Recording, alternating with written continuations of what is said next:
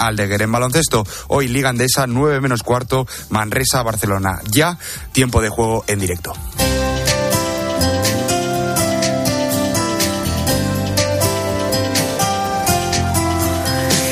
Y hoy en el espejo hablamos del camino de Santa Teresa de Jesús. Álvaro Real, ¿qué tal? Buenas tardes. Buenas tardes, Iván. ¿Sabías que hay un camino de Santa Teresa?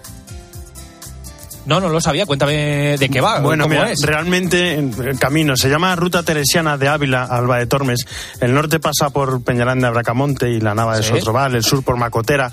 Bueno, hay de todo. Yo prefiero el del norte. De todas maneras, del camino del que queremos hablar hoy es del camino interior de la Santa. There's a saying, says that love is blind. Still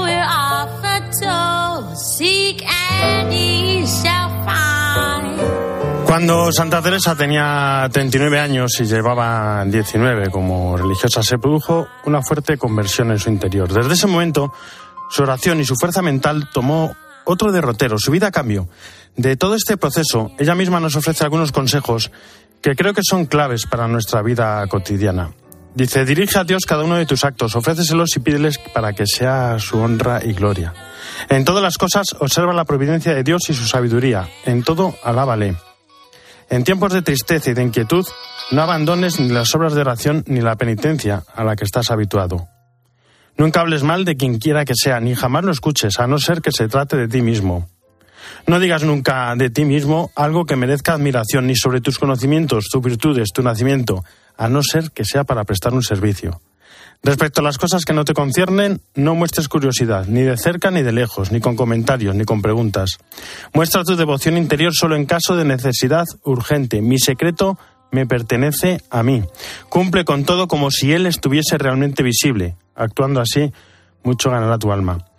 Y que tu deseo sea ver a Dios. Tu temor, perderle. Tu dolor, no complacerle en su presencia. Tu satisfacción, lo que puede llevarte a él. Y vivirás en una gran paz.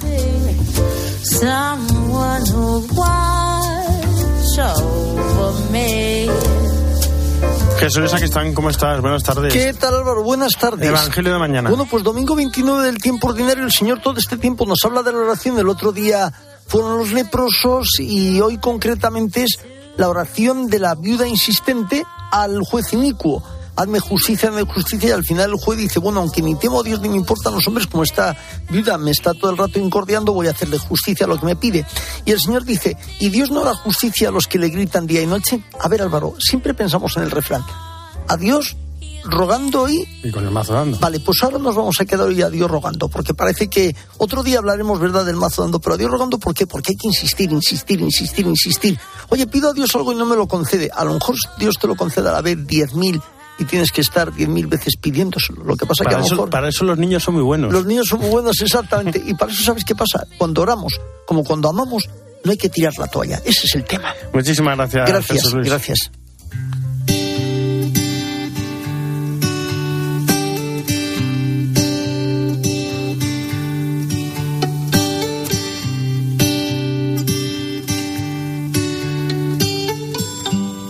Aunque tú no lo sepas. Me he inventado tu nombre. Un policía local de Málaga lleva 5.000 mochilas escolares a los niños de Burkina Faso. Cristina Sánchez, ¿cómo estás? Buenas tardes. ¿Qué tal Álvaro? Pues mira, la primera vez que Pepe Cruz, policía local de Málaga, fue a Burkina Faso fue en 2016, tras conocer a Inousa, un burkinés que vive en la ciudad y que le habló de la difícil situación que se vive en su país, sobre todo la situación de los niños. Le contó que miles de pequeños no pueden ir a la escuela porque sus padres son tan pobres que no tienen dinero para comprar el material escolar y al final esto les condena a trabajar en el campo o a pedir en la calle. Así que ambos cogieron dos furgonetas, las cargaron hasta arriba con todo el material que pudieron y se fueron de Málaga a Algeciras. Cruzaron en ferry hasta África y empezaron el periplo por el Sáhara Occidental, Marruecos, Mauritania, Mali y por fin Burkina Faso. Allí fueron testigos de lo que esperaban y peor, por ejemplo, de cómo los niños se llegaron hasta comer sobras de sus platos. Una persona recogió huesos del pollo y se lo dio a los niños, algo que ni se podían imaginar. Si no, dice él, si, vamos, nunca se hubieran comido ese pollo, se lo habrían dado entero a los niños. Bueno, ver las dificultades que supone vivir en sitios donde no hay agua corriente, no hay electricidad, no hay asistencia sanitaria, o ver que si a un niño le pica un mosquito y tiene la mala suerte de contraer malaria, eso equivale a una condena de muerte, le cambió la vida y ayudarles ahora es su motor. ¿Es ya una costumbre? ¿Lo hacen todos los años? Pues sí, desde entonces van todos los años a Burkina Faso y pasa allí dos meses. El objetivo es llevar todo el material escolar que consigan para que los niños puedan ir al colegio. Para el viaje de este año, que comenzará el 2 de noviembre, se han propuesto llevar nada más y nada menos que 5.000 mochilas llenas. Vamos a escuchar a María Lillo, una enfermera que va en la comitiva. Es la capacidad de poder ayudar a tu familia, porque si tienes estudios podrás tener más posibilidad de tener un trabajo. La educación es fundamental eh, en este mundo. Un mundo sin educación está abocado al fracaso. Por lo tanto, eh, la donación de una mochila para un niño de África no es solo para su futuro, es para el futuro de todas las personas de este mundo. Bueno, pues hay dos formas de colaborar con el envío de mochilas. Puedes preparar una propia en casa y dejarla en uno de los puntos de recogida distribuidos por toda España. En la web policiaamigo.com están todos los puntos de recogida. O también se puede hacer una donación de 10 euros si Policía Amigo prepara la mochila. En la web están también eh, las formas de colaborar de esta manera porque tienen en cuenta Ibizum. Nosotros ya hemos preparado la nuestra con Inés, hemos metido cuadernos, pinturas, lápices, reglas, un montón de cosas que especifican en la web y además cuatro peluches, los favoritos de Inés, que se los ha regalado a sus amigos burkineses y una carta en francés. Se van en breve, así que no hay mucho tiempo. Igual esta vez es mejor quien quiera colaborar hacer un bizum y el año que viene hacer mochilas porque van cada año. Además, están construyendo un hospital en una zona en la que no hay acceso a la sanidad y se muere la gente literalmente. Me encanta conocer gente así, la verdad. Nos escuchamos, Álvaro, la semana que viene. Hasta la semana que viene, Cristina. Nos vamos a Roma a las 2 y 12, no hora menos en Canarias. Eva Fernández, ¿cómo estás? Buenas tardes. Muy buenas tardes, Álvaro. Bueno, encuentro hoy del Papa Francisco con Comunión y Liberación con motivo del centenario del nacimiento de Luigi Giussani. Un bello encuentro, bellas palabras del Papa y la plaza a rebosar. Bueno, bueno, es que desde que concluyó la pandemia, la plaza de San Pedro no se veía así, o sea, desbordada, desbordada, desbordada, peregrinos de, de más de, de, vamos, de todos los continentes, cerca de 60.000 según los organizadores, 1.300 llegados de España. En primera fila hemos visto al cardenal Antonio María Rocco Varela, que es el, quien ha acompañado al grupo de peregrinos de Madrid. Y mm, el Papa les ha dirigido unas palabras preciosas. Eh, después, al finalizar, hablando con ellos, realmente estaban muy conmovidos y entonces el Papa les ha, les ha explicado ¿no? que, efectivamente en los periodos de transición, cuando el padre fundador ya no está físicamente presente, eh, no siempre es fácil. ¿no? Por eso ha dado especialmente las gracias al padre Julián Carrón por su servicio de guía en el movimiento eh, durante estos últimos años, por mantener firme el timón de la comunión con el pontificado. Y la propuesta del Papa es que vivan los momentos de crisis para dar un gran impulso. Os animo a encontrar modos y lenguajes para que el carisma que don Giussani os ha otorgado llegue a nuevas personas y a nuevos ambientes, para que sepa hablar al mundo de hoy. Son tantas las personas que os necesitan y que no han podido encontrarse todavía con el Señor que ha hecho tan bella vuestra vida. Que ha cambiado reso bella la vuestra vida les decía el Papa que la unidad no significa uniformidad y que no hay que tener miedo a las diferentes sensibilidades y a la propia confrontación en el camino del movimiento. Eh, pero por eso el Papa les ha animado mucho a cuidar el mensaje que les transmitió su fundador y que, y que no solo significa esto conservar el pasado, sino acoger los nuevos brotes de, de ese árbol que es el movimiento. ¿no? Según, según les eh, decía el Papa, el potencial del mensaje de comunión y liberación está todavía en gran parte por descubrir y por eso les ha invitado a evitar el miedo y la fatiga espiritual. Que la vuestra fraternidad sea ferita de división y contraposición. Que vuestra fraternidad eh, no sea nunca herida por divisiones que hacen juego al maligno, que siempre procura dividir. También los momentos difíciles pueden ser de gracia y de renacimiento. Agradezcamos a Dios los dones de don Giussiani y pidamos al Espíritu Santo y a la Virgen que todos puedan continuar sus mismos caminos de libertad, creatividad y valentía. Creatividad y coraggio. Fíjate, Álvaro, ha sido muy bonito porque el Papa mm, ha agradecido a todos eh, la propia ayuda personal que para él ha supuesto siempre la lectura de los escritos del fundador de Comunión y Liberación, de Luigi Giussiani, ¿no? Y también ha dicho, y lo hago, extiendo este agradecimiento como pastor universal por todo lo que fue capaz de sembrar y de irradiar por todas las partes para el bien de la Iglesia. Ha sido, Álvaro, una fiesta. Ha sido una un fiesta, día de un bonito, fiesta en- bonito en San centenario. Muchísimas gracias, Eva. Un fuerte abrazo. Hasta mañana. Un fuerte abrazo. Hasta mañana. Gracias. Álvaro Real. En Mediodía Cope, El Espejo. Estar informado.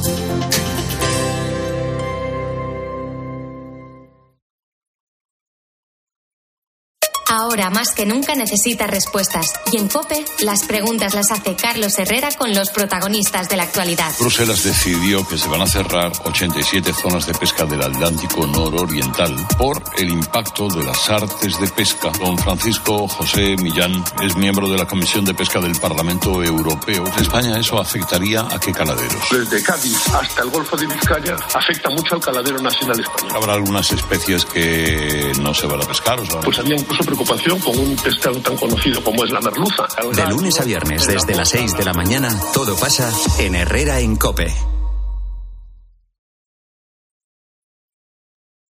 He conocido aquí misioneros de 80 años que llevan 50 años en África o en Sierra Leona. Son las, las personas que más cambios consiguen porque son los que se quedan, ¿no? Los misioneros nunca abandonaron el país. Este 23 de octubre es el Día del Domund. Conoce la misión de la Iglesia y colabora en domund.es. En Mediodía Cope, El Espejo. Estar informado.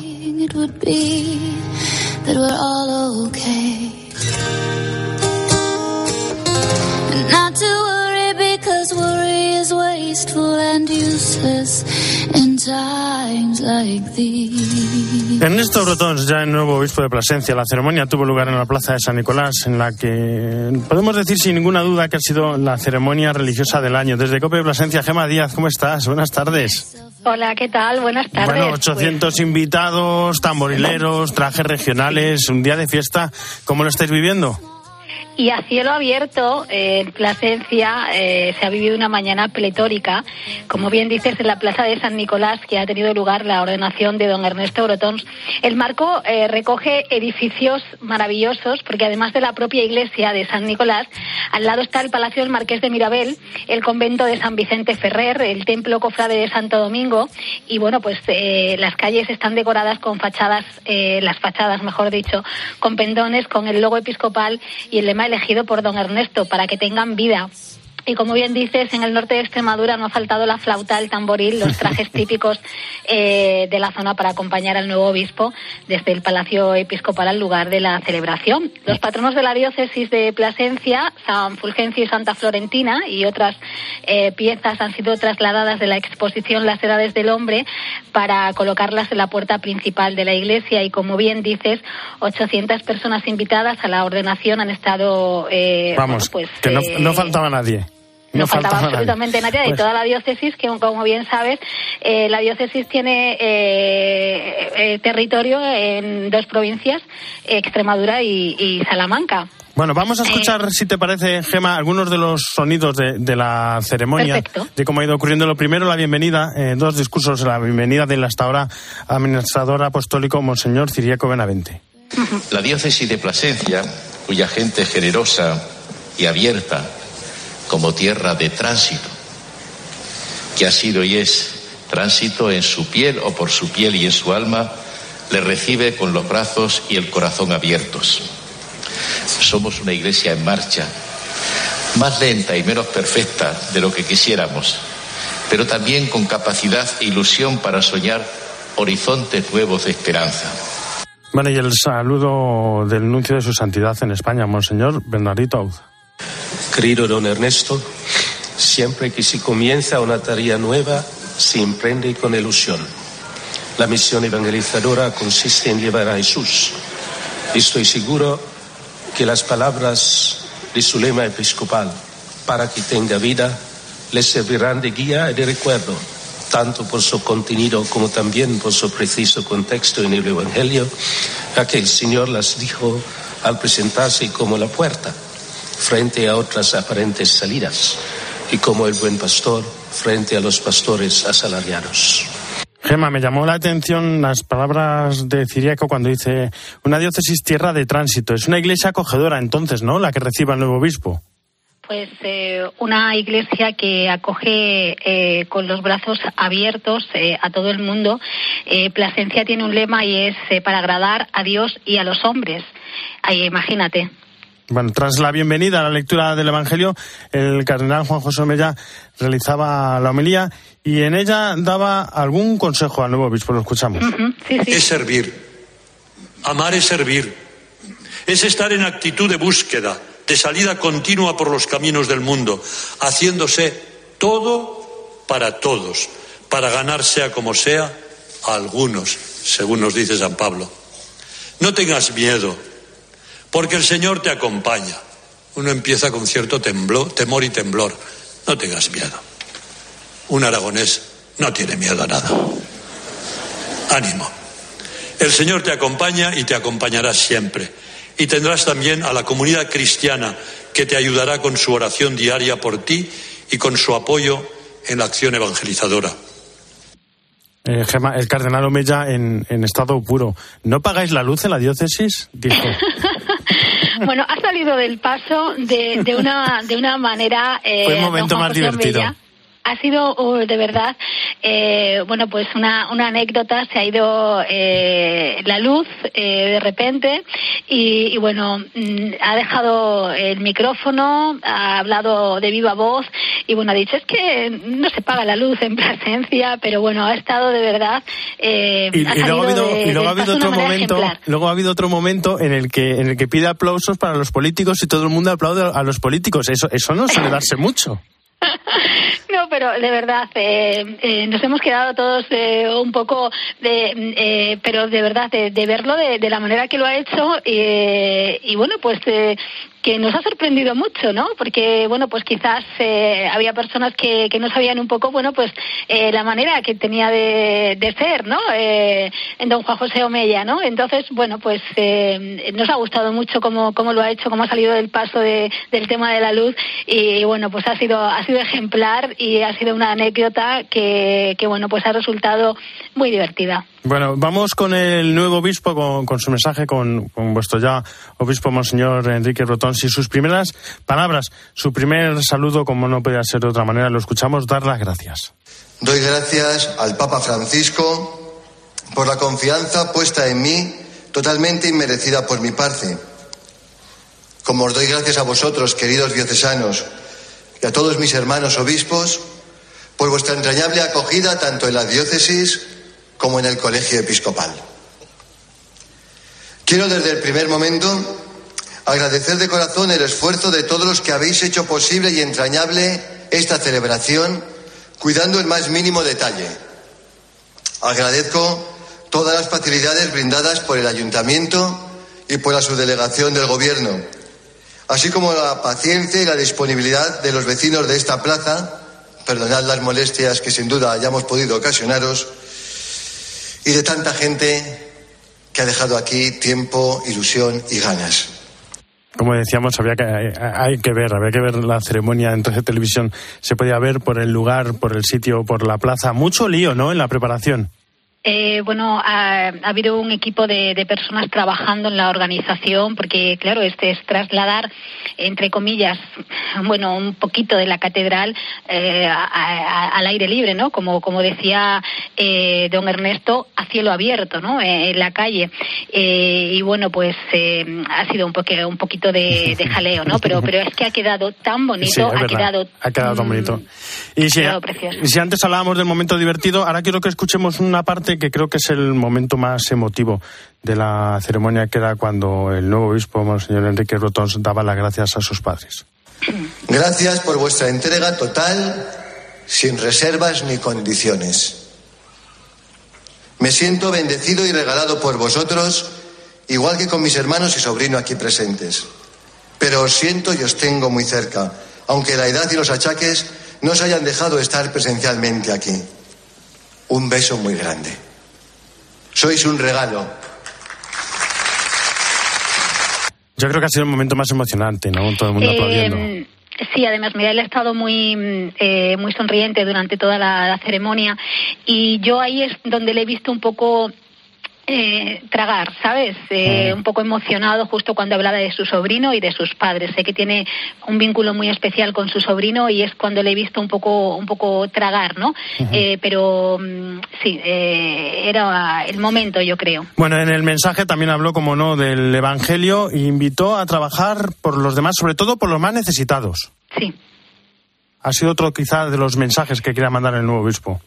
Sí, además, eh, bueno, ya he tenido ocasión de, hablar con él eh, para, para COPE y para el espejo precisamente diocesano y habla de, va a ser lo primero que, va a hacer, ¿no? Eh, el, el trasladarse a, a, conocer todo, eh, todos los lugares y precisamente estar con los más necesitados y, estar in situ en los lugares donde, donde más se le necesite. Pues Gema Díaz, Cope Plasencia, compañera del espejo, muchísimas gracias por estar Gracias con nosotros en este día de fiesta y nada, un fuerte abrazo. Un fuerte abrazo y aquí estamos para lo que necesitéis. Relatar el principio no puede ser tan complicado. Antes iba deprisa, perdóname si voy despacio. Arrancad los motores, que no haya silencio desconcertante. Nos vamos al cine. María Alcudia, ¿cómo estás? Muy buenas tardes. ¿Qué tal Álvaro? Muy buenas tardes. Santísima Virgen María, por favor, protege los tesoros de mi vida. Hace varias semanas se estrenaba en España el documental Lourdes, en el que se refleja la profundidad y el significado de este santuario para los peregrinos. Después de la capital, el santuario de Lourdes es el lugar que atrae más visitantes en Francia. Miles de personas desde mediados del siglo XIX han acudido a la gruta de Massabiel con la esperanza de tener un encuentro personal con la Virgen María que se apareció a Santa Bernardita Subiró. En cada peregrinación acontecen muchas historias conmovedoras, llenas de fe, aunque hay muchos que acuden de manera individual, son numerosísimas las personas, muchas de ellas enfermas, que acuden a través de las peregrinaciones organizadas por las hospitalidades de todo el mundo. Desde el miércoles y hasta mañana la está realizando la Hospitalidad de Lourdes de Madrid. Unas mil personas entre enfermos, peregrinos y voluntarios. Ayer en el Espejo de Madrid escuchábamos el testimonio de María Ochoa, enfermera y hospitalaria. El sentido del peregrinar es ser un instrumento para los enfermos y discapacitados que llevamos, es poder llevarles a ver a nuestra Virgen de Lourdes que con tanta fe ellos van a pedirles, no siempre con fe en curarse, sino en que ella les ayude a llevar su enfermedad o su discapacidad. Es el mayor ejemplo, sin duda, que los enfermos nos dan a todos nosotros, que también vamos con nuestras preocupaciones y problemas del día a día. Es poder cuidarles, es poder darles todo el cariño que se merecen y que sin duda ellos nos devuelven multiplicado por mil. Durante estos días los peregrinos han acudido a la misa celebrada junto a la gruta de Santa Bernardet, por supuesto a las piscinas y han compartido muchos de ellos sus testimonios. Durante varios días les ha acompañado además el arzobispo de Madrid, quien le recordaba que María está junto a las cruces de cada uno de ellos. Lo que queda claro, como decía María, es que la experiencia deja una huella muy grande y cambia la vida para siempre. Forman además una pequeña gran familia. Todo un testimonio el comprobar esa capacidad de asumir la enfermedad, de acoger en su cruz la vida y recibir el abrazo de la Virgen. Hasta el próximo día.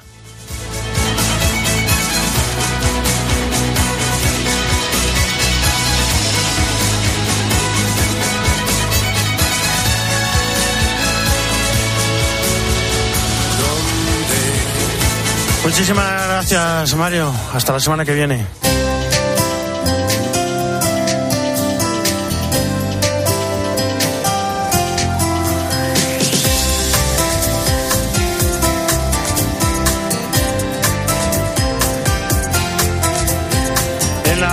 Producción Jesús Luis en el control técnico Cinta Molina y en control central José María Orihuela. El espejo no termina, ya lo saben, gira.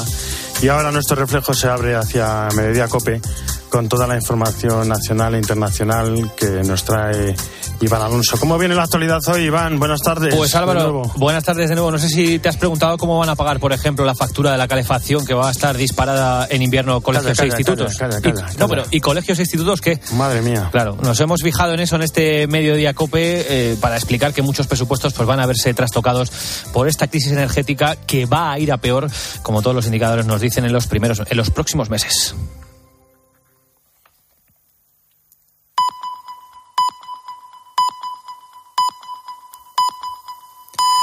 Dos y media.